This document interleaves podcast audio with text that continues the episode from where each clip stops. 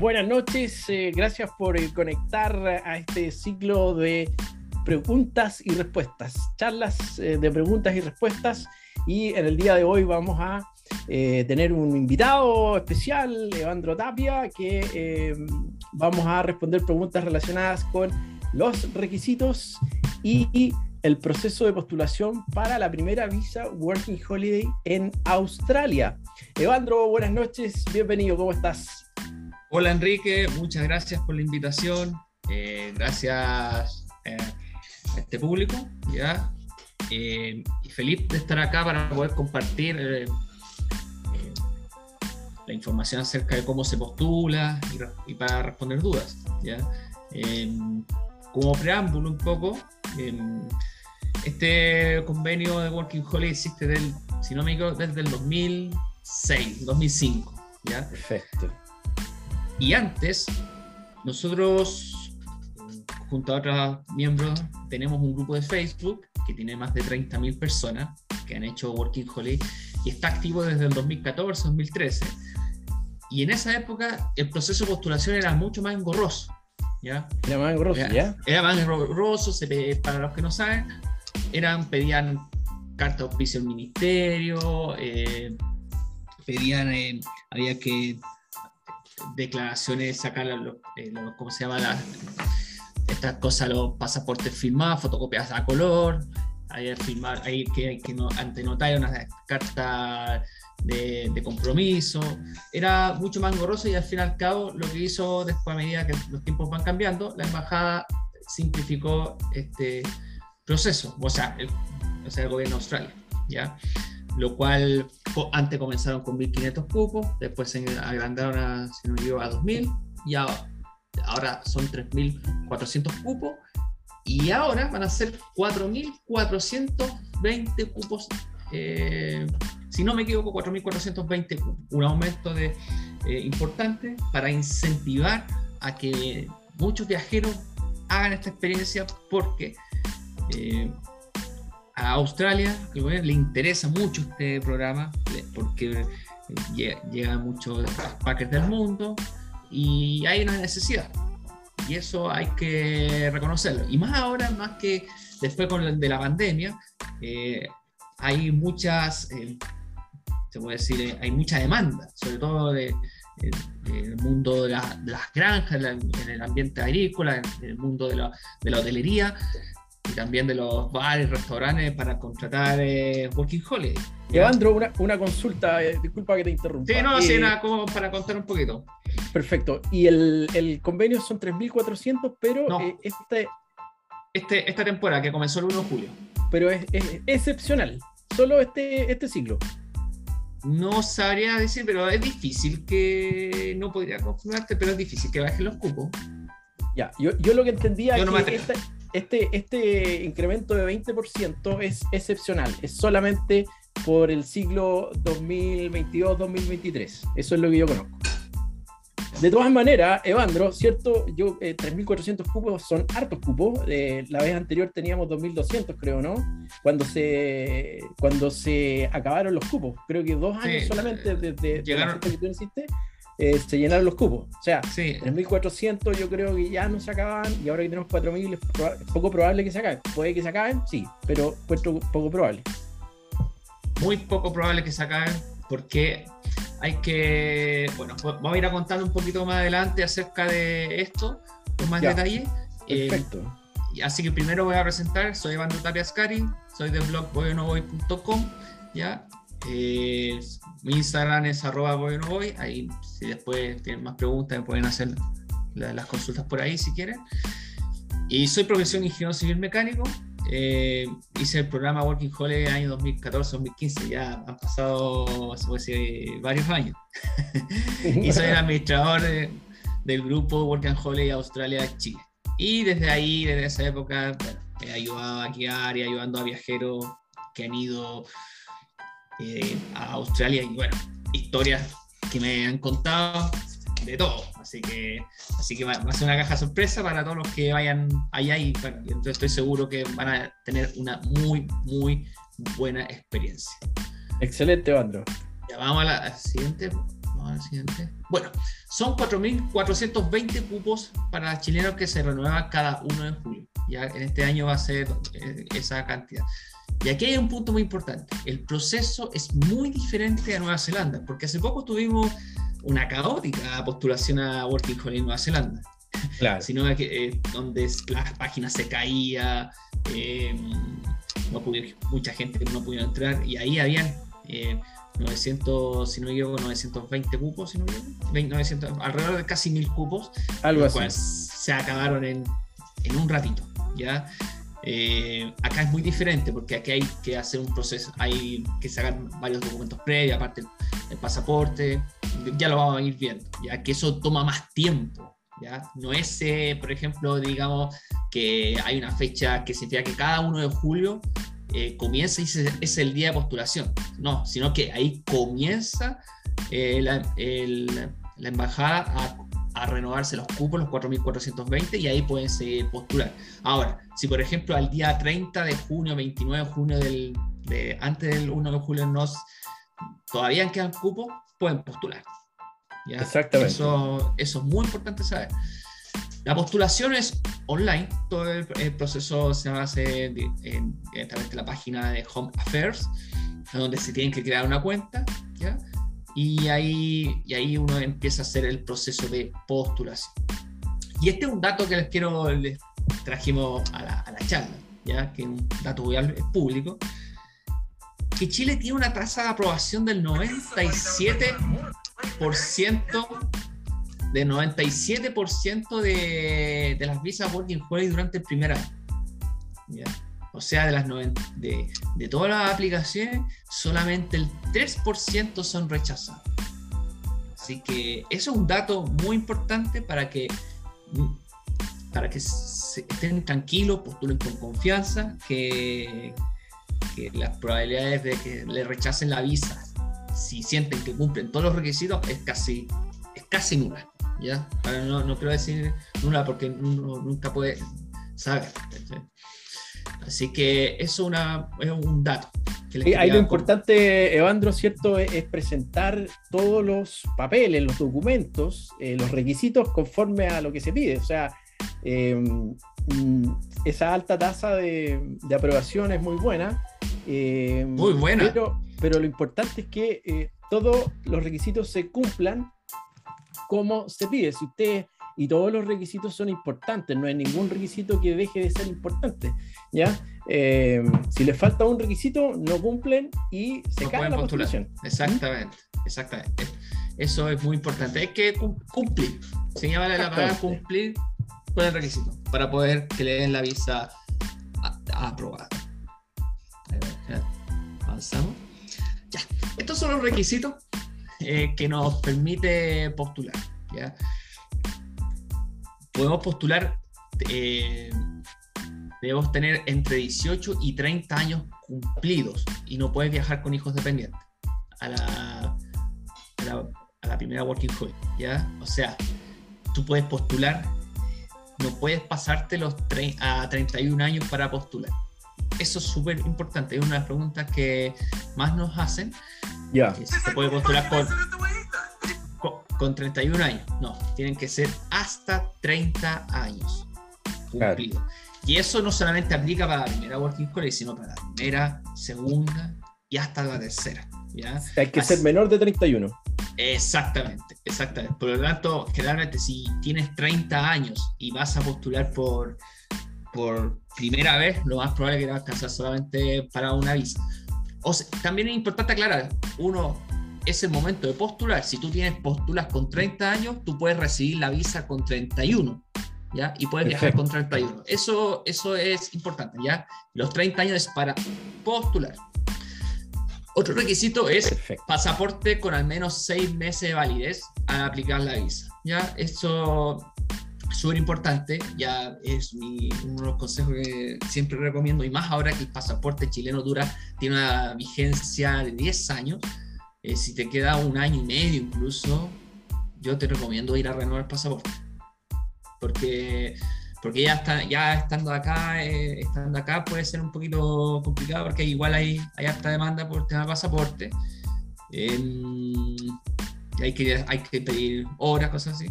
Estando en el extranjero, eh, la complicación se eleva, ya ahí pueden estar esperando, hay que esperar meses para Evandro, para aclarar ahí un punto, tú dices que se puede postular, postular, ¿cierto? Con un pasaporte que tenga en ese minuto de la postulación Sí, al menos seis meses. de vigencia. Perfecto. ¿ya? Em, si yo me voy a quedar un año en Australia, eh, voy a eventualmente mi pasaporte va a vencer. ¿Eso no es problema?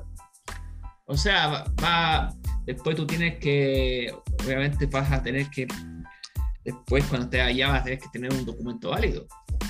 O sea, yo puedo después renovar mi pasaporte y cambiar la ah, visa al nuevo pasaporte. Exacto, se puede cambiar, es súper fácil. Tú uno entra a la, a la misma aplicación y uno cambia los, los, datos del pasaporte y la nueva fecha y la fecha de que expira tu pasaporte. Perfecto. Así que no hay complicaciones. Pero por eso, pero yo lo mejor que digo es que si te queda un año, un año y medio de pasaporte, saca un pasaporte nuevo para que no tenga no tengas problemas para que en caso de que tengas que renovar, eh, ya que te lideras por 10 años el tema. O sea, ya es un tema, es un tema menos.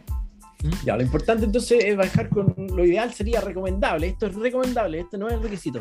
Es que con un, claro, con un pasaporte que mientras ustedes estén en Australia no tengan que renovar. Porque renovar un pasaporte en el extranjero es muy complicado es más complejo, porque si está en una. Imagínate que tienes que ir al consulado. ¿ya? Y si, imagínate que. Eh, no hay distancias. en todas las ciudades. Exacto, y tenéis distancias largas. Imagínate que eh, tienes que estar a mil kilómetros, 1200 kilómetros, 800 kilómetros de, de, un lugar para ir a renovar el pasaporte. Y así que por eso es una recomendación que yo. Es una recomendación personal que se lo puedo hacer. Perfecto. ya. Nivel de estudio hay que editar nivel de estudio, requisitos, certificados traducidos al inglés. Ya eso lo va a ver más detalle adelante. Y acreditar el nivel de inglés con una, con una prueba, con un examen. Esto es lo general que buscan los chilenos, ¿ya? Eh, como puede ser con, la prueba ICE, ¿ya? Que Enrique se maneja en este tema, ¿ya? O con el TOEFL, el más popular es el TOEFL IBT, ¿ya? Y también demostrar 6.800 dólares australianos, que que sirven, que se descomponen 5 mil dólares para, para poder vivir o manutención, ¿ya? Y más 1.800 dólares australianos como requisito para un pasaje de regreso. Perfecto. ¿Ya?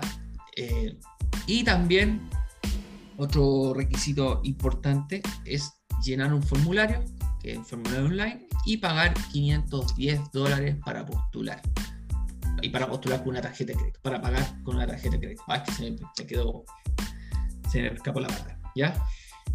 Esos son como los grandes rasgos, los requisitos para postular. Perfecto, perfecto. Ya. ahora, por ejemplo, nivel de estudio.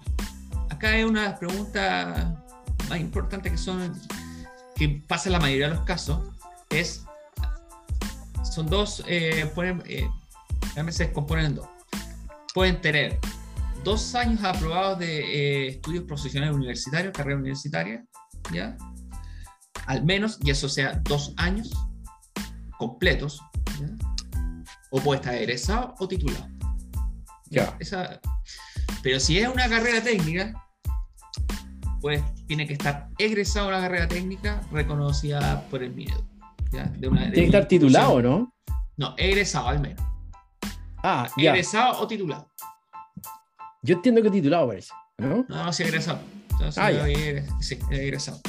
Egresado, perfecto. egresado. Ya, y, y, esos dos documentos hay que hacer una. Eh, tú tienes el certificado, que puede ser el certificado de estudio, certificado de título o el mismo título, y eso tú tienes que hacer una traducción. y esa traducción es súper sencilla. ¿Cómo se hace la traducción, Evandro?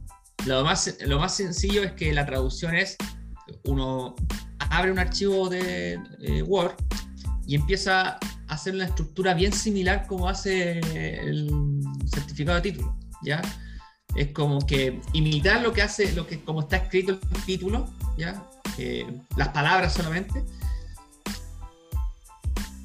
y ir colocando palabra por palabra y traduciendo, hacer una traducción exacta, precisa. Ya que, Ya, o que sea- lo, lo que está, lo que dice el título tiene que estar dicho en inglés. Es decir, si tú hablas, si tú ti- tienes la capacidad de traducir tú mismo de manera precisa, de manera precisa, yo lo entiendo como que esté bien hecho, esa traducción la puedes hacer tú mismo, ¿no es cierto? Exacto. Pero eh, fácilmente, ¿qué es lo que haría yo? Tú tienes tu certificado de título original, ¿ya? Tú lo escaneas o abres un archivo eh, de Word, pegas el, pegas el título original y después en la siguiente página escribes la, la traducción Perfecto, y después lo tra- pasa a PDF y ahí tienes el certificado. perfecto. Simplemente eso. Claro. ¿Ya? O sea, resumiendo, la traducción del título, que, eh, que es el, el- del título o del, del documento que tú presentes para eh, validar el requisito de estudio, esa traducción la puedes hacer tú mismo, toda vez que tú lo puedes hacer bien. Si, si tú sientes que no tienes el inglés para poder hacer esa traducción, claro, mejor busca una persona que, que- un traductor, alguien que sepa un poco más de inglés y listo. O sea, lo puede hacer cualquier persona que lo pueda hacer bien. Evandro, ¿y hay algún otro documento que haya que traducir? No, solamente el certificado de estudio. Perfecto. Sí. Anteriormente, bueno, en el pasado había que había que traducir el, el- ¿cómo se llama? El, carnet, la cédula, Ya, Pero- pero eso ya no. pero ya el pasado, o sea, ya, ya no que ya no ya no vaya. Perfecto. Y es más, no se pide ni siquiera la cédula. Ya, así que- Ya. Claro, lo, lo importante son los pasaportes cuando hablamos de, de, Sí, de estar en nuestro país. Exactamente. Ya. Ahora, para el nivel de inglés, ¿ya? Se necesita demostrar un nivel llamado Functional English. English ¿ya?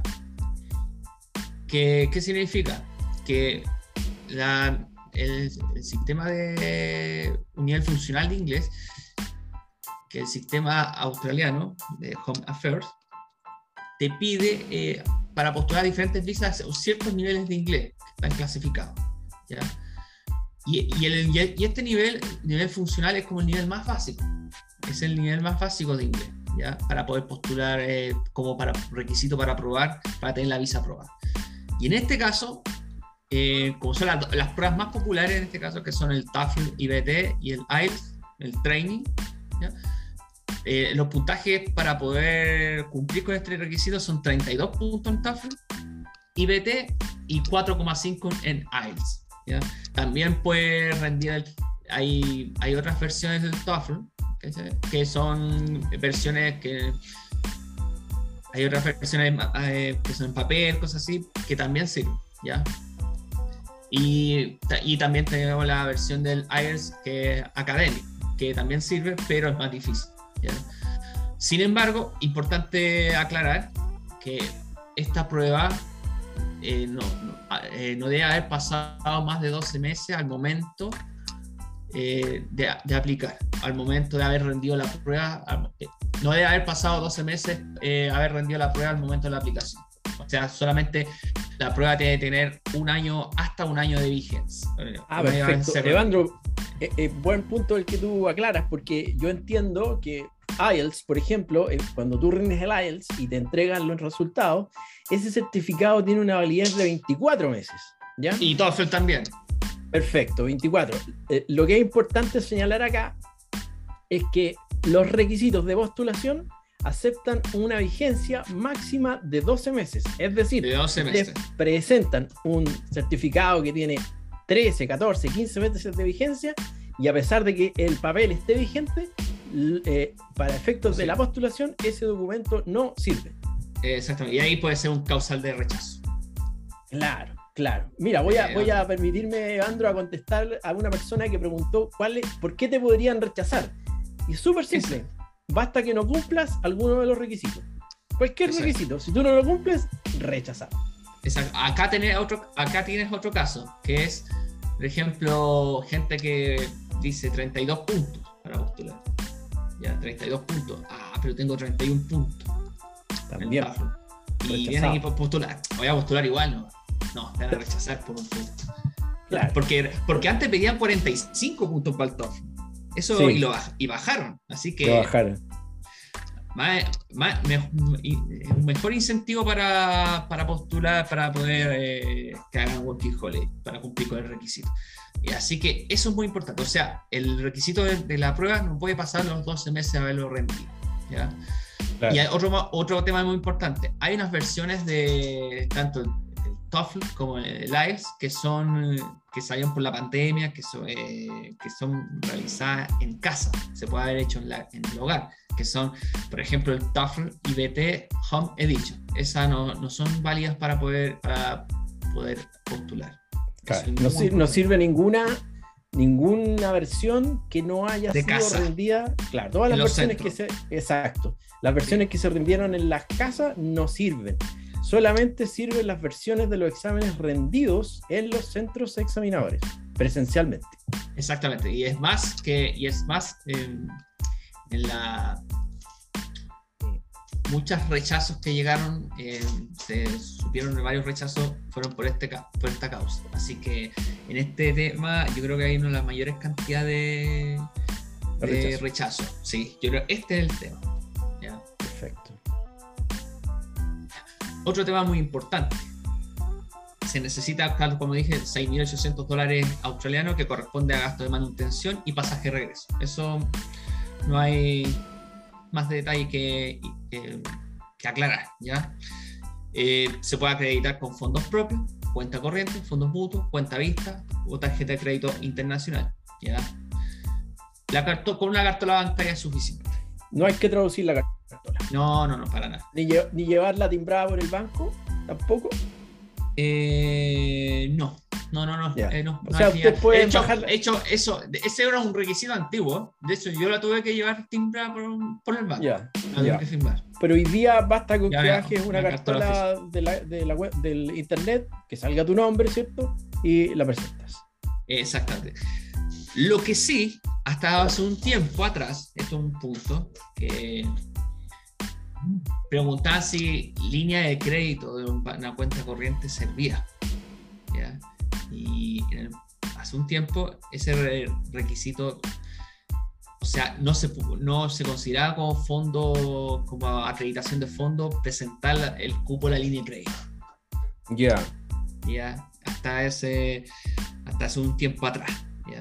Por lo tanto, yo no recomiendo, si que alguien quiere acreditar la línea de crédito, hacerlo con eso no lo hagan. Háganlo con fondos propios, directos, o a, lo más tarjeta de crédito internacional.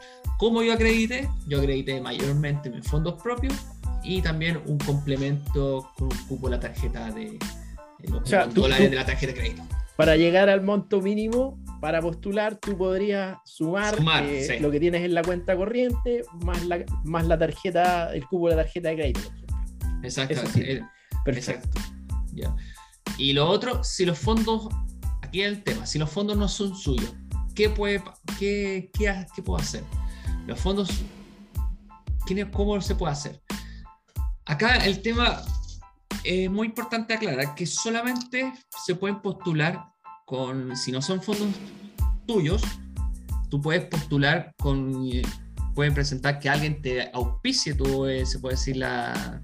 Que te vaya patrocinador. un patrocinador que te vaya a acreditar, que te vaya a, eh, te vaya a dar la mantención en Australia. Y en este caso, solamente tiene que ser un familiar directo, que puede ser padre, madre o hermano. No, Perfecto. No, hay, más que eso.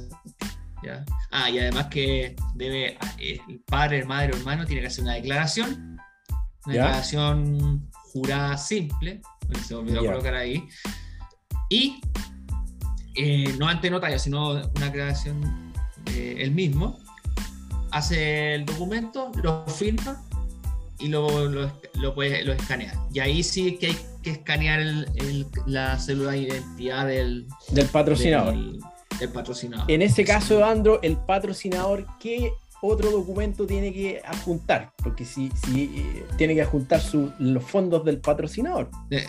exactamente, los fondos del patrocinador que van a salir a su nombre y más el documento de identidad en este caso. El, patrocinador tiene que bajar su cartola y, y, mandarla en la postulación, ¿no es cierto? Exactamente.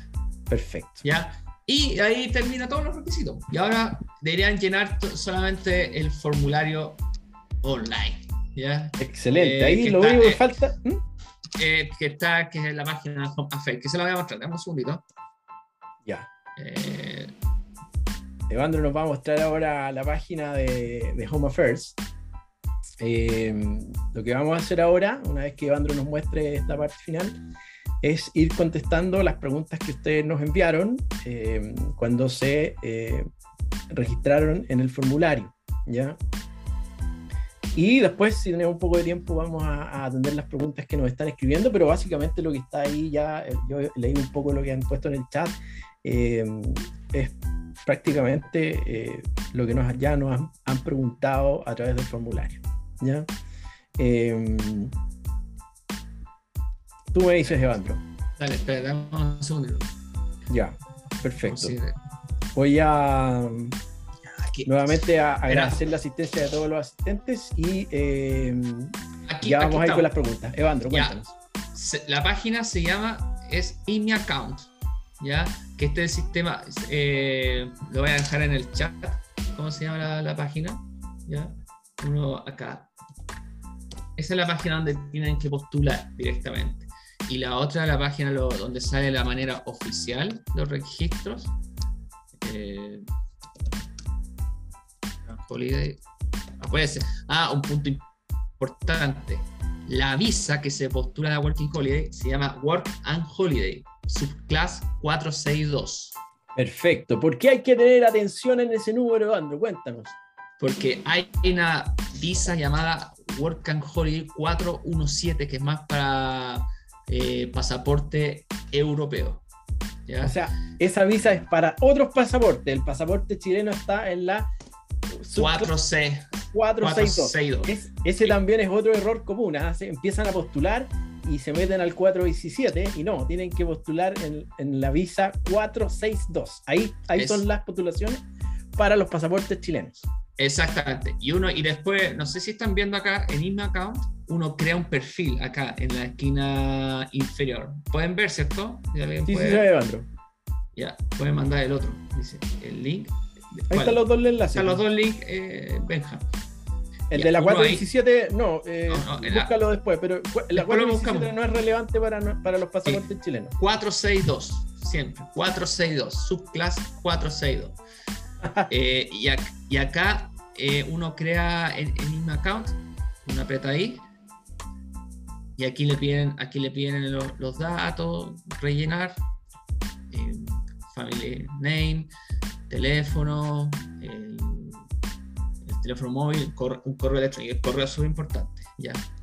Y ahí uno ve, están todos los listados de visas que hay disponibles Ya. y ahí uno entra a la Work and Holiday 462. Ahí deja- Evandro, ¿es posible que este, cuando tú creas la cuenta aquí en In Account, eh, ese correo llegue a tu spam? ¿Pasa eso? Pues hay que revisar. Hay que revisar el spam siempre. Perfecto. Sí, hay que revisar. Hay que revisar. A ver. Ya. Perfecto. Eh, ¿Les quiero mostrar algo? A ver si- ¿Qué nos va a mostrar, Evandro? No, es que acá, por ejemplo, mira, acá está in mi account. Pueden ver, están viendo, ¿cierto? Sí, ¿Se sí, ve se ve. claro o no? Sí, Eh, sí, no, se ve perfecto. Aquí uno aprieta eh, una nueva aplicación, ya donde está indicando el mouse, y ustedes apretan ahí, y aquí dice Working Holiday Maker. Y después acá salen lo que estoy indicando. Work and 462. Holiday 462 o Working Holiday 417. Ustedes apretan ahí. Work and Holiday Visa 462. Perfecto. Y ahí Excelente. comienza la postulación, que es un formulario que tiene 16, 16 eh, páginas, ¿ya? y que después si quieren les doy, el, después les- mi- en mi blog está el paso a paso cómo llenarlo. ¿Mm? Claro, tu, tu blog es Punto www.voy.com, com, ¿cierto? Exactamente. Ahí lo dejé escrito. Ahí hay un tutorial. Sí, después le voy a mandar el link, eh, mándale- de- de- le podemos dejar el link directo, ¿ya? así que no hay problema. Perfecto. El paso a paso. Excelente, Evandro. Oiga, eh, vamos a las ¿qué- preguntas. vamos a las preguntas. Evandro, Sí, muchas gracias por tu presentación que has preparado em, con mucho cariño, como siempre, en lo que tú haces. y eh, vamos a las preguntas, Evandro. Entonces, te voy preguntando. Em, te voy a que, ¿Tienes un listado tú para mirar o quieres compartir la pantalla? a ver, yo te voy haciendo las preguntas. Mira, em, ¿quieres que las coloque ahí? Sí, sí, dale, mejor colócale. Ya, lo que pasa es que estoy en, el, en, otro computador con las preguntas, Evandro. Eh, pero yo te las voy a las voy a ir mencionando. Mira, eh, el costo de la, de la, postulación, Evandro, ¿cuánto es? Son 510 dólares australianos. Perfecto. Que, son, que si uno lo ve en pesos chilenos, es. Eh, son como 330 5 mil pesos, así que más. Eso cuesta la postulación, ¿no es cierto? Exactamente, la ya, aplicación. Eso, eso quiere decir, eso quiere decir, importante, vamos a repetir esto, que cuando usted reúna todos los documentos, verifique que tiene todo en forma, ¿ya? No postule pensando que esto, que le falta, si que le falta un requisito, lo van a rechazar. Si le falta un punto en el examen, lo van a rechazar si, si, un, certificado ya no está vigente, lo van a rechazar. Esto no es como ir a pedirle al profesor que te, pase de, curso con un punto menos. No, aquí no cumpliste, no cumpliste. Entonces, ¿cuánto dijiste que cuesta la aplicación? ¿300 y tantas lucas? 330 mil pesos. Ya, ¿y cuánto cuesta rendir el IELTS o el TOEFL? El, 200 el, TOEFL, el TOEFL cuesta alrededor de 300 dólares americanos. Estos son americanos, ya que son como 400 dólares australianos. Más menos. estoy dando un orden. 500 lucas.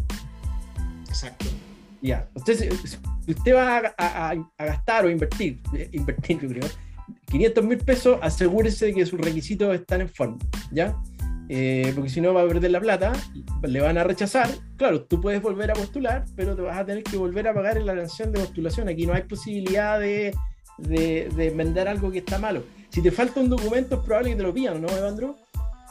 Exacto, sí, eh, se van a comunicar contigo si es que no está muy claro el documento y, y, para, que, para que quede más, se presente de mejor manera. O sea, pero la idea, eh, ¿cuál va a ser el problema? Es que va a retrasar tu aprobación.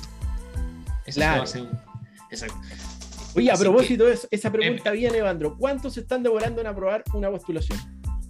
En general se demoran, mira, eh, en general se demoran como en 26 días no es que haya un plazo que se demora así tajante, ¿ya?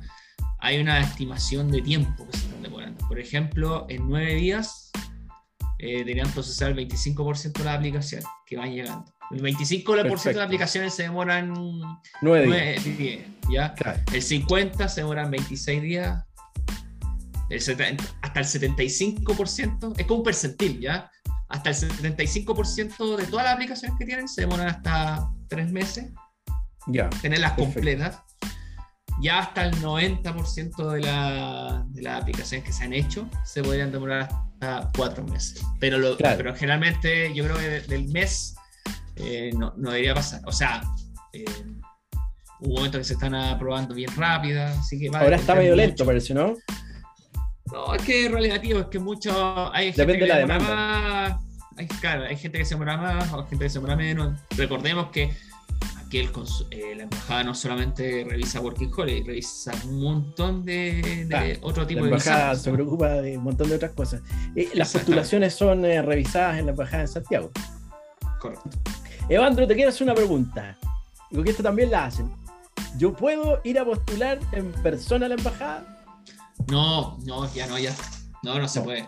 y de hecho, cuando, cuando antiguamente eh, se podía postular en. Había que, ya no era online, sino que había que dejar los documentos. Uno dejaba un sobre en, una, en un buzón. en un buzón. No, hoy día, hoy día ni siquiera te van a dejar entrar al edificio sí, porque, porque es un tema diplomático súper. Un tema muy complejo. Es claro, tema de seguridad. Claro, además, además. Oye, Evandro, entonces, eh, otra pregunta que vamos a desprender de esto que estamos hablando. Una vez que me otorgan la visa, ¿cuándo puedo viajar? Ah, ella, ¿Hasta cuándo puedo yo ingresar a Australia? Cuando ya tienes la visa aprobada, aprobada, ya tienes tu carta, tú tienes hasta un año para hacer el primer ingreso a Australia. Perfecto. O sea, me aprueban la visa el primero de enero. ¿Hasta cuándo puedo viajar? Hasta el 31 de diciembre.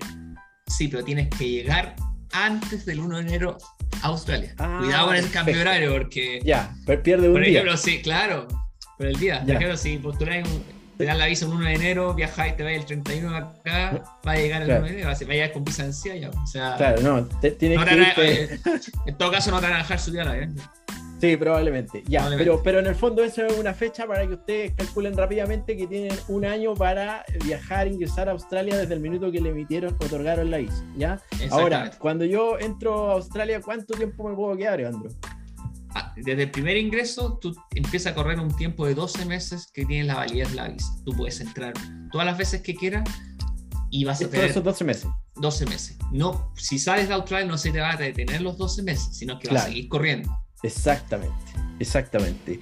Oye, Evandro, entonces se puede postular todo el año a esta visa? Sí, se puede postular todo el año mientras hayan cupos. Y lo positivo es que no es un proceso caótico como el de Nueva Zelanda, que si no saca, eh, que se van a acabar todo en un mismo día. Perfecto, perfecto. Oye, hay una pregunta súper interesante ahí, que dice, Dígala. una parte de la postulación te solicitan exámenes médicos. Ah, ya.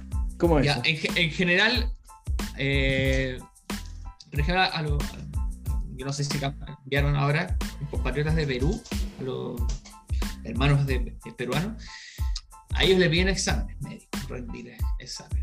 Ya. Ya, pero para nosotros no es requisito. Para nosotros no nos, no nos- no nos piden a, eh, a menos que lo, que lo exijan. ¿Cuándo te podrían pedir eh, exámenes médicos? Hay unas preguntas en el formulario Ya. que son, que son sí, que pueden, pueden conducir que te puedan pedir exámenes médicos. Ya, lo importante es responder con la verdad. Exactamente. Eh, Además que claro, o sea, si tiene una, hay un tema, una si tiene, tenido una enfermedad, te van a pedir detalles de la, enferme- de la enfermedad y obviamente para por un tema de seguridad te van a pedir exámenes médicos a ver si estás bien o no. Claro, perfecto. Oye, Evandro, eh, entonces, mira, me voy a devolver al tema porque hay una pregunta ahí eh, que hace en relación a, a la edad, ¿cierto? Tú, tú ya lo explicaste, pero repitámoslo. Yo puedo postular, ingresar mi postulación a través del sistema In Mi Account por internet, ¿cierto? Toda vez que yo sea mayor de 18 y menor de 31, menor de 31, ¿no es cierto? Hasta- claro, hasta haber aplicado hasta 30 años y 364 días. Claro. Entonces, cuando ya tienes 31 años, no puedes postular. Pero ese es el requisito, postular siendo menor de 31. Luego, si tú postulas un día antes de cumplir tre- 31, estás cumpliendo el requisito. Al otro día no te van a aprobar la visa, probablemente se demorar, ya ponle dos meses. Ya vas a tener 31 años, ¿cierto? Eh, igual puedo ingresar a Australia, ¿cierto? Sí, por supuesto, si tienes 31 años y tienes la Even- visa apro- aprobada, Eventualmente puedes ingresar hasta con 32. Sí, podría ser, podría- Eventualmente. pero eventualmente es, es una combinación bien Claro, particular. claro. Se da, Pero se puede, pero, ¿ya? pero, pero más difícil. Sigamos, sigamos acá entonces. Oye, Evandro, eh, bueno, eh, como les dije hace un momento, estamos respondiendo eh, por preferencia a las preguntas que ustedes nos enviaron a través del formulario de postulación. Ya hicimos una selección, probablemente no vamos a alcanzar a responderlas todas, pero aquí está lo modular. Eh, si bien hay un monto mínimo, Evandro, de 6.800 dólares para postular, ¿eso es suficiente para llegar a Australia o, o- o- o hay que llevar un poquito más? O sea, es lo que primero que es lo que te, esos montos que lo que te piden para acreditar al momento de la postulación. A postulación, Ya. claro. Ya, o sea, ya eh, en el momento, ya después de ya tienes la visa o llegas allá, eh, lo ideal es que tenga el, el dinero ahí, o sea, que tenga el monto de dinero correspondiente, ya, por un tema de, de, de seguridad tuya, seguridad Te personal. podrían, te podrían, al minuto de llegar a Australia y pasar por inmigración, te podrían pedir demostrar que tienes el dinero. Yo no he conocido casos así, en Ya, estricto rigor.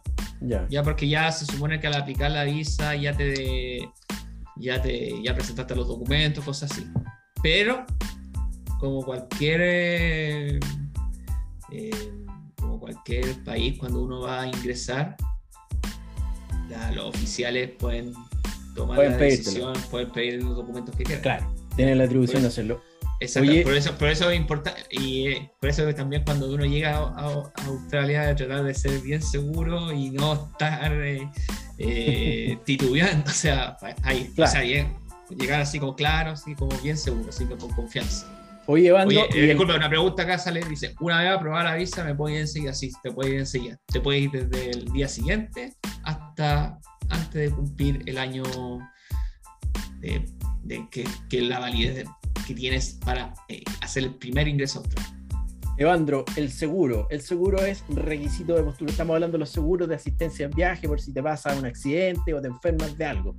¿Eso es requisito de postulación? Si no es requisito, ¿hay que tener seguro? Sí, o sea, no es requisito de postulación. No, es requisito de postulación. Requisito de postulación. Ya.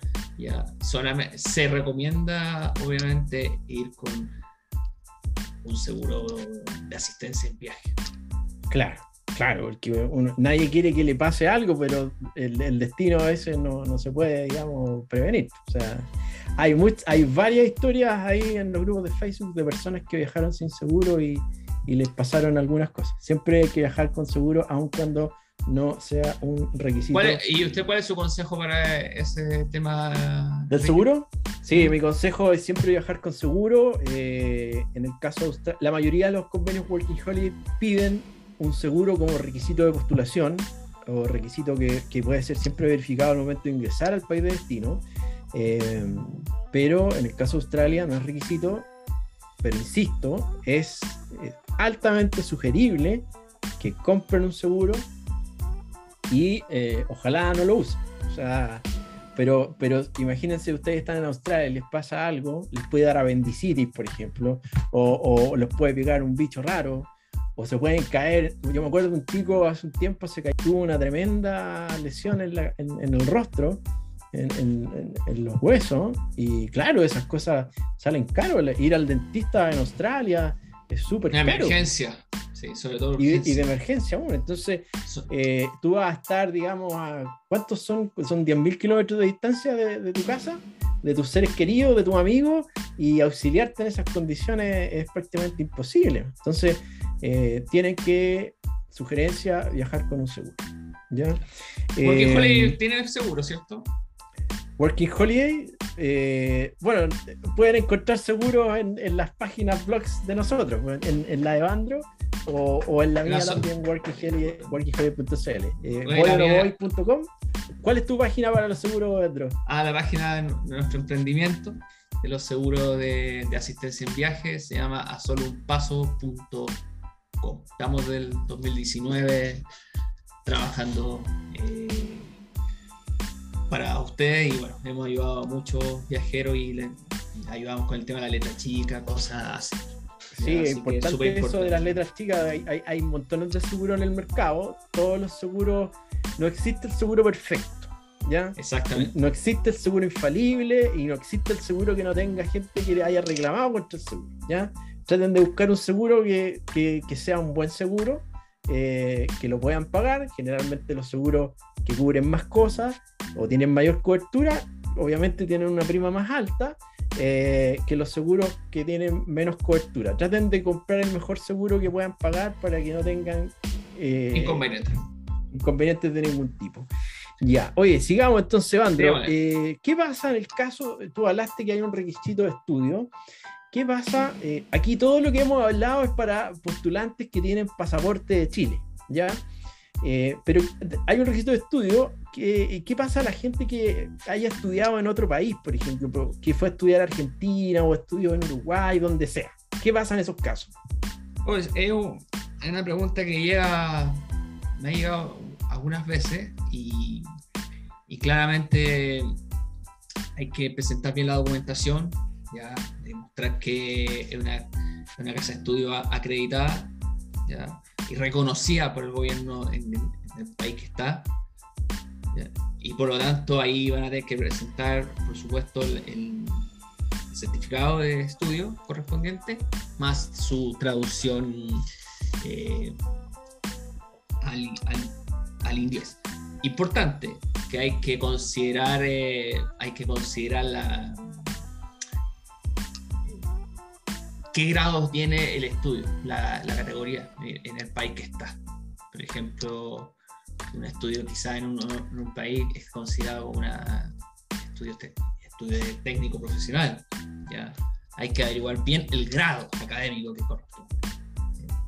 Por ejemplo, ya en este caso mío que es eh, ingeniería como bachelor degree, se llama en inglés.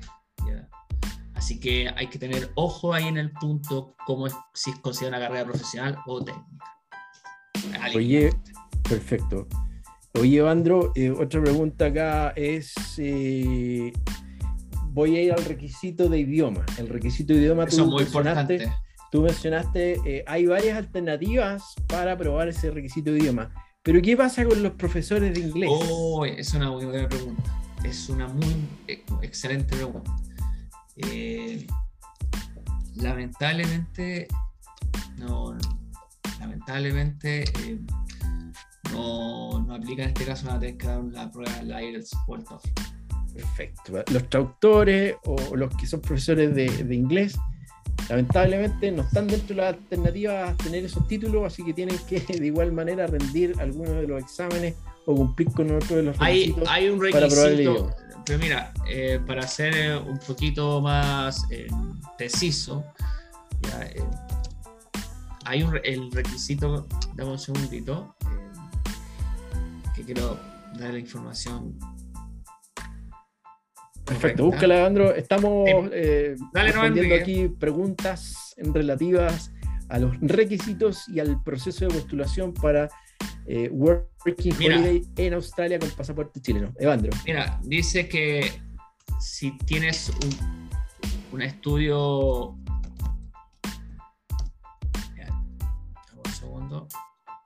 Si completó un título, un título superior, un diploma, un certificado como es eh, un diplomado, una carrera dentro, fuera de Australia, fuera de Australia, que al menos dos años de estudio estudia a tiempo completo o todas las instrucciones están en inglés. Todas. Claro, pero. Eh, aquí no pasa en, Chile. No, no es el caso y además de los que, Y además que habrá que presentar documentación. A, presentar documentación de los ramos y ya puede ser más complejo. Pero, por ejemplo, yo creo que lo mejor es más fácil que. Dar el examen. Eh, mejor, no sé cómo, no complicarse. Evandro, eh, bueno, esto se sale un poco del, tema, pero es importante igual preguntarlo. ¿Cuál existe alguna fecha que sea mejor para llegar a Australia? ¿O da lo mismo en la época del año que yo me vaya? depende, por ejemplo, si estás en invierno en Chile, en este caso, que tenemos la, suerte que tenemos, el, estamos los, ambos países en el hemisferio sur. Eh, si está en invierno acá, mucha gente se va al norte de Australia. ¿ya? Hay mucha gente, ah, los backpackers arrancan hacia el Queensland, estado del norte. Eh, y ahí hay mucho trabajo del tema de hotelería eh, para, la temporada, para la temporada invernal, ya que mucha gente de Melbourne, Sydney se van hacia allá. Es una alternativa. Y también por el otro lado, son los que se vienen al, al sur, que son las ciudades más grandes, que son las mismas que dije anteriormente, a eso se agrega Adelaide. O sea, trabajo siempre hay en buenas temporadas, ya hay siempre todo el año, así que no, no hay una época perfecta. O sea, empezar a buscar el momento perfecto va a estar, yo creo que mejor, no, o sea, cuando ya, que ya estás listo, decidido, hay que irse no Nos fuimos Oye, Evandro, dentro de los exámenes de inglés, eh, los más comunes son el TOEFL o el IELTS. ¿Tú, ¿Cuál es el más recomendable? Esta es una pregunta típica. ¿Cuál es el examen que yo eh, debería dar? Mira, yo rendí el TOEFL IBT, ¿ya? pero hoy día al, parecer que no hay muchas fechas. ¿ya? Hay que ver el tema de las fechas. Ya. Y así que lo más importante de esa prueba, de la prueba, no es que eh, no es que haya que. Esas pruebas no son para, para ver si pasáis, el eh, pasáis una asignatura, no, sino que es un medidor. Esas pruebas buscan medir tu nivel de inglés. ¿ya? uno va a saber, si tienes un nivel más o menos de inglés, vas a sentir que te fue mal, cosas así, inseguridad, eh, obviamente, porque hay, van a haber partes que son para gente que tiene un inglés eh, muy alto, que casi nativo, ¿ya? Claro, se claro. prueba, es para probar para todas, desde el- lo más básico hasta lo, lo, lo más alto. Por tanto, eso, disculpa, por lo tanto, eh, lo más unas cosas muy importantes ya, eh, si tiene un nivel básico de inglés, un nivel eh, que puede defenderse, yo creo que el segundo paso es saber cómo es la prueba. Claro, lo importante, lo importante es eh, prepararse, creo yo. Si, eh, acuérdense que si O sea, ustedes. saber, saber cómo es cómo la estructura de la prueba. Es conocer Ah, la prueba. Conocer bien la prueba. Porque Claro. si llegas así, mañana te inscribes, más mañana, más- mañana das la prueba y no, aunque tengas un nivel muy alto de inglés, eh, te puedes perder, porque le Sí. tienes que conocer la dinámica bien. Sí, sí, eso es bueno. Lo importante es que sepan cuál es la estructura del, test, porque, ah, como dice Evandro, puedes tener un buen nivel de inglés, ser fluido, eh, pero, pero puede que te vaya mal, porque, porque los tests miden eh, cómo hablas, cómo escribes, lo que comprendes, ¿cierto? Sí. Eh, lo que Pero es básico el inglés. Pero es básico, no así es tan que- complicado, no es no tan es complicado complicado. el examen. Así que Exacto. estudien un poco y les va a ir bien. Oye, Evandro, eh, ¿Tiene más preguntas? Me imagino Sí, que- ah, sí. ¿Cuál hay hartas preguntas acá? Sí, mira, Evandro, bueno, a- aclarar, porque me pasa a mí que me llegan preguntas y me dicen, oye, ¿cuánto cuesta, cómo es la beca? ¿O cuánto cuesta el Oh. programa? ¿Ya? Entonces, Evandro, te ¿Cuánto pregunto, cuesta el ¿esto es una beca? ¿Esto es un programa? Explícanos, por favor. Sí, ¿Qué es lo que es una visa Working Holiday? No, no sé, quizás hay una beca. No, No, no, no es beca. No, no, si no, no es beca. beca, Una visa Working. Holiday no es una beca. no.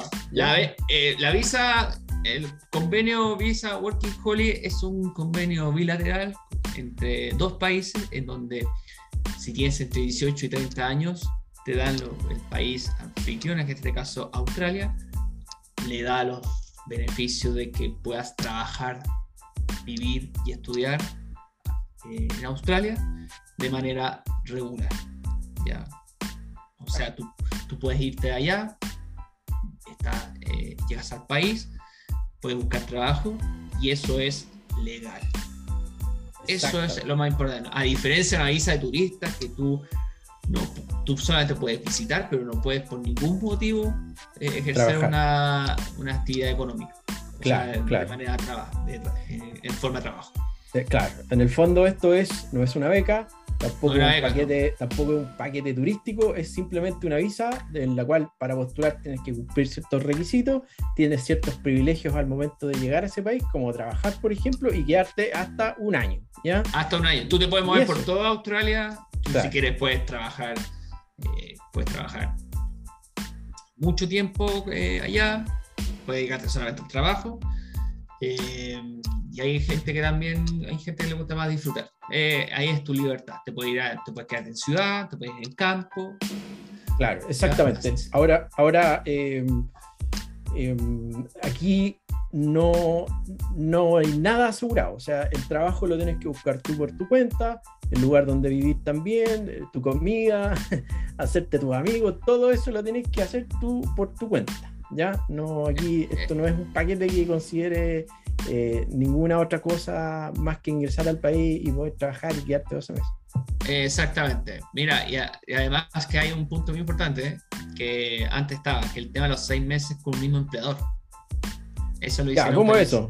que antes, por ejemplo, eh, tú podías, eh, mira, tú bajo ciertas, eh,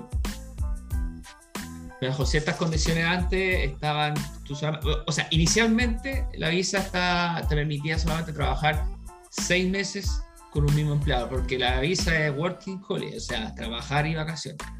¿ya? Claro. Porque la idea es que no te quedes solamente trabajando y puedas ir moviéndote en diferentes lugares. Es un incentivo a moverse. ¿ya?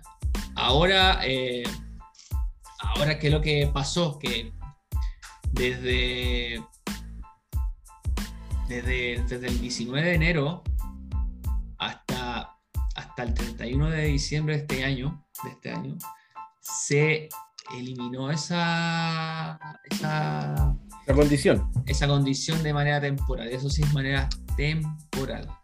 Claro, claro. ¿ya? ¿Por, ¿por qué? ¿Cuál es el tema? Como están, hay, hay una necesidad fuerte de mano de obra en Australia. Por lo tanto, están incentivando que los backpackers se vayan, vayan para allá. Que son, Claro, los backpackers son los working. Por eso. Oye, Evandro, eh, bueno, eh, los fondos se pueden demostrar en, pesos chilenos o en cualquier moneda. Lo importante es que sean equivalentes a los Que sean equivalentes. Exactamente. Buscan la equivalencia al tipo cambio. Evandro, eh, para ya ir, que nos quedan pocos minutos, ¿puedo yo, no sé si hablaste, sí, mencionaste que no se puede viajar con un hijo, ¿cierto? Pero, pero eh, si yo tengo un hijo, ¿cierto? Eh, ¿Puedo igual postular y obtener la visa? Es una pregunta que, que es muy. Hasta el momento se podía, se podía, se puede postular y tener la visa, pero no se puede viajar con el hijo independiente. Ya, claro. O sea, yo puedo ser Ya, papá, ¿cierto, mamá? Pero Pero, no hay ir que- acompañado con tu hijo. Habría, habría que entrar a revisar esa Enrique más, con más detalle. Quizá Ya, Pero- pero no, no hasta, se hasta puede... corto plazo eh, no se podía viajar con, con un hijo dependiente. Sí, no, y, con antiguamente no se ni siquiera podía postular. Claro, había que decir un que uno no tenía hijos eh, en una declaración jurada. Oye, eh, Evandro, ¿y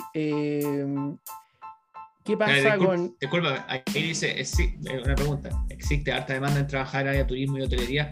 Hotelería sí, en hotelería hay mucha demanda. Sí. Claro. Turismo, sí. Eh, a- algunas personas quieren viajar a veces con sus mascotas, Uh, ¿ya? Ahora, eso no, no- eso no tiene que ver con los requisitos, ¿ya? Eh, ni con que te aprueben o te rechacen la visa. Eso tiene que ver con una condición fitosanitaria para ingresar al país, ¿no es cierto, Evandro? Exactamente. Sí, es que la verdad hay, se puede viajar con tu mascota. De verdad se puede. Pero los requisitos son muy altos y también hay un costo asociado que puede salir incluso hasta caro. más o menos el doble de todo lo que has gastado en el proceso de Más las cuarentenas que tienen que hacer las a las mascotas. cuarentenas que hay que pagar un hotel de mascotas. Claro. Pero y además, que en, en- en mi reflexión digo yo, eh, yo creo que no es un viaje para que vaya con la mascota. Exactamente. porque al final cada va, va a sufrir aquella, porque si vas a estar allá, vas a ir a hostales y vas a salir donde con quien deja la mascota, y, Claro. se va- y si va- te vas a querer mover, no. Y te Yo va a costar que mucho encontrar sí. un lugar donde vivir también. Exactamente, sí. Perfecto. en ese sentido, en ese sentido, a menos que, claro, o sea, si te. Claro, si hay gente que se va a vivir definitivo, ya hay otra cosa, ¿cachai? Pero ese es otro caso. Exactamente, exactamente. Oye, Evandro, y ya para ir cerrando, eh, ¿qué pasa si una persona aquí de los presentes, un postulante chileno, tiene otro pasaporte? Por ejemplo, tiene un pasaporte italiano. Eh, eh, ¿Cómo se hace en ese caso? ¿Qué- ¿O qué es lo recomendable? ¿Qué pasa en ese caso? Tengo Ahí dos es- pasaportes. Tiene dos pasaportes. Eres ciudadano italiano. Ahí tienes que tomar una decisión. Puedes postular la Working Holiday, Working Holiday, la visa Working Holiday, la 417, que corresponde a pasaporte europeo, o postular con el pasaporte chileno. Eh, en, la, de pasaporte europeo no te piden inglés, no te piden idioma, ya. Eh, no te piden tampoco estudio. Eh, son las ¿cómo se llama? La- los requisitos son más- un poco más re- relajados. Y además que eso sí que tiene una gran ventaja, sí. Hay- eso sí tiene una gran ventaja. Italiano ahora se pueden ir hasta con 35 años. Ah, le subieron, ya, le subieron. Italiano. Sí, no le subieron. Lo que pasa es que el gobierno de Australia con Italia llegaron a un acuerdo. Ya, ¿ya? Así que eso es muy importante eh, aclarar. perfecto. Oye, eh, Espera, un segundito, Enrique. Estamos respondiendo aquí a unas personas que nos preguntan Sí. cosas eh, no es exigente por módulo. Oye, eh, bueno, estimados. Eh, ¿Eso eh, que dice? ¿Qué dice? ¿Por módulo? No hay exigencia, no, no hay exigencia por módulo. Tú No tienes... exigencia por módulo. Sí. Eh, mira, Mira. De punto, discúlpame, Enrique. sí, Mira, acá el tema de los. decir, voy a decir los, los pasaportes que corresponden. Hay hasta 35 años, si no, eh, los, los pasaportes que pueden, pueden postular. Esperemos un TikTok. Voy a responder aquí una cosa. Mira, eh, Ignacio Cruzat, si preguntaste, eh, tú me preguntaste por eh, si trabajas, si tienes cotización en hostelería. Claro, vas a tener. Cuando yo estoy cotizando y trabajo en Australia, ¿tengo derecho a salud o no, Andrew? Sí, es que a ver, ahí tú tienes. Te van a ahí tú tienes un. Te pueden, te pueden afiliar, sí, hay un seguro médico allá, que son seguros médicos, que son ya de allá locales. Ah, ya, tienes que pagar el seguro allá local. Sí, aparte, sí, sí, pero no, no es que esté asociado a la. Claro, o sea, sí, sí. No, tienes que, tienes que viajar con un seguro de asistencia. Sí. Eh, lo que si te pasa algo complicado, no, no, te va a ayudar mucho. Exacto. Detalle, detalle, Enrique. Mira, los países que tienen hasta 35 años que pueden postular son Canadá, Dinamarca, Australia. Ah, Australia, claro. Australia son los con pasaporte danés con pasaporte francés, por pasaporte irlandés, con pasaporte italiano, y eso sería y eso serían los, países que pueden que pueden postular hasta los 35 años. Solamente eso. ¿Por qué llegaron? No es que se eh, de repente decidieron solamente esos países, sino que hay lo mismo, es un convenio recíproco, que por ejemplo Working Holiday con nacionalidad italiana van a hacer Working Holiday a, Australia y por ejemplo pueden hacerlo con 35 años y hay australianos que van a Italia a hacer Working Holiday y tienen también, pueden postular hasta los 35 años. Evandro, una consulta. Si aquí alguien puso si ella tenía una pregunta muy específica, eh, ¿a dónde podía escribir? Si es que la embajada en, en, Santiago le puede responder una pregunta específica. ¿Cómo es el sistema de las preguntas? No, es que hay que mandar un correo electrónico a la, oficina de la embajada acá en. Acá en ah, y, la, la, embajada pregunta y responde? Sí, sí responde. Si tiene una ah, y ese, ese, correo está en la página web de la embajada. Está en la, página web de la embajada. Pero, pero, la verdad que se van a regir con. Te van a mandar a, leer los requisitos, probablemente. Exactamente, lo más probable. O sea, ellos no van a hacer interpretaciones. Eh, no. No van a buscar interpretar, ellos van a decir. Ya, eso es muy importante. Y te van a mandar a leer los requisitos. Oye, sí, Ignacio, sí, eh, disculpa, acá dice alguien sí, 30, 35 años, exactamente, Francia, sí. Sí. Bueno, estimados. Eh, espérate, Enrique, disculpa, dice TOEFL IBT, sí, se llama, así se llama la, la prueba. Uno ingresa a esta página que se llama, lo voy a, lo voy a, lo voy a dejar en el link, disculpa Enrique que te interrumpa. Sí, sí, no hay problema. Aquí está el link de la, de para TOEFL. Enrique, ¿podrías dejar el link del British Council de, para eh, Lives? Ah, eh, bueno, básicamente British Council. British, lo voy a escribir aquí, British Council, British Council. Busquen British Council Chile, ¿ya? Y ahí van a llegar a la página. Apareció mi texto, ¿no? Ah, sí, ahí está, British Council Chile o British Council.cl. Busquen ahí y les va a aparecer eh, todos los lugares, los centros examinadores para, para IELTS. ¿Mm? Evandro, ¿quieres agregar algo? Sí, responde algo Alejandra. Alejandra, sé que viste el TOEFL, pero si sabes. Sí, lo que pasa son pruebas similares. O sea, la única gran diferencia es que obviamente el, el, el TOEFL es, para, enfocado en inglés americano y el IELTS es inglés británico. Claro. Eso, eso básicamente. ¿ya? Oye, eh, lo que sí, eh, les quiero compartir algo. ¿Le dejáis, Enrique, o no? Sí, por supuesto. Para, finalizar. Por supuesto, Ando, no hay problema. Eh, déjame ver la pantalla.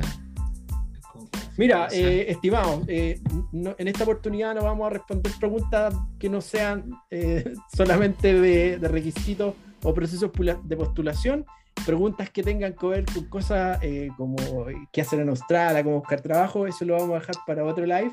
Eh, porque ahí también podemos hablar mucho rato, así que eh, eh, queda cordialmente invitado a los próximos QA, donde ya vamos a hablar de temas específicos. En este minuto solamente de requisitos y proceso de postulación. Evandro, cuéntanos. estos son los consejos finales que... Agrándalo un poquito, Evandro, ¿lo puedes agrandar? A ver, espérate, espérate, déjame ver, a ver, déjame ver, Dame un segundito. Este... Ahí abajito. Ah, perfecto. Tomen nota. ¿Ahí? ¿Se ve bien o no? A ver. Es que se ve, se ve con. ¿Ahí? Ahí está, perfecto, Andrew. Ya. Son unos consejos, básicamente, por el tiempo que, que llevo eh, ayudando a la gente, a los viajeros. Es, yo creo que hay que tomar esto como para no marearse. ¿ya?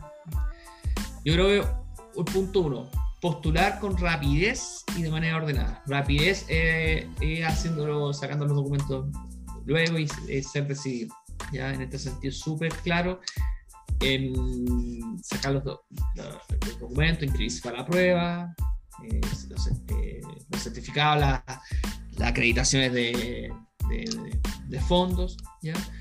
Eh, por ejemplo, van a surgir dudas, a mí me surgieron dudas, por decir un caso, oye, si si va, oye, este documento tiene que ir firmado por él o no, tengo, tengo la duda. Yo, en, mi consejo, yo digo, ya, entre hacerlo o no hacerlo, hágalo, ya, que vaya firmado por, que vaya firmado por el banco, por ejemplo, la, la, acreditación de las cartolas, ¿sí? Uno se siente inseguro, a mí me pasó, ¿ya? Y porque se pueden subir más de 50 documentos al, al sistema, ¿ya? Así que como dicen algunos, como tú sabes, Enrique, mientras. Simple y elegante. Simple y elegante y la cantidad y, y no, no, abunda. O sea, en la abundancia no hay problema. ¿ya? mientras uno vaya dejando una postulación clara. ¿ya? Y la, de, manera ordenada, ¿qué quiero decir? Que, por ejemplo, cuando vayan a escanear a los PDF, que sean bien claros, bien, bien, que se noten los documentos yo se los cuento yo porque yo en la universidad, eh, yo fui ayudante, Enrique, ¿ya? Yo fui ayudante corrector. Ah, perfecto. Y generalmente tienen como el mismo perfil, ya cuando los que corrigen estas cosas. Por, lo tanto, si van a ver una, una, persona va a corregir, la, yo por ejemplo veía pruebas ordenadas, yo las yo corregía rapidito. Y cuando las pruebas eran desordenadas, eran, me demoraba mucho. Aquí pasa lo mismo. Así que postulaciones ordenadas. Y también lo otro muy importante, ya que decidía, salieron rápido de ese tema. Eh, ahora cuando uno vayan a hacer el viaje a Australia, háganse la siguientes preguntas. Ya, saquen más o menos un perfil a cada uno lo que ustedes quieran.